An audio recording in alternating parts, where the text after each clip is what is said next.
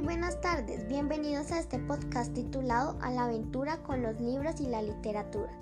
Para mí es un placer presentarme, mi nombre es Laura Natalie Luque Yaguapaz. En este episodio hablaremos sobre un cuento muy reconocido, Alicia en el País de las Maravillas, pero en especial vamos a hablar de un capítulo, el baile de las langostas, y las clases de descripciones dentro de esta lectura. A continuación les voy a presentar el capítulo 10, el baile de las langostas. Alicia, el grifo y la tortuga se encontraban en la orilla del mar. La falsa tortuga, con su viejo caparazón, suspiró y sus lágrimas bajaban por su arrugada cara. Alicia tuvo curiosidad y quiso saber qué era el baile de las langostas. El grifo, con su carácter autoritario, le explicó a Alicia de qué trataba el baile.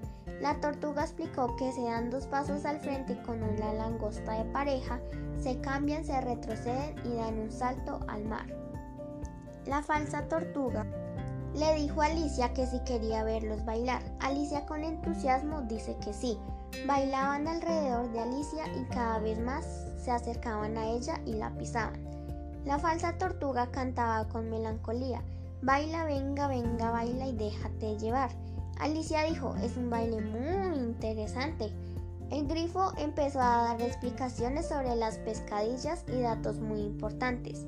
Alicia estaba muy pero muy asombrada con todo lo que decía el grifo. El grifo le dice que mejor cuente sus aventuras. Alicia le contó cuando vio a un conejo blanco con chaleco y reloj muy elegante, o cuando entró por la madriguera del conejo y cayó en un pozo profundo lleno de libros y armarios.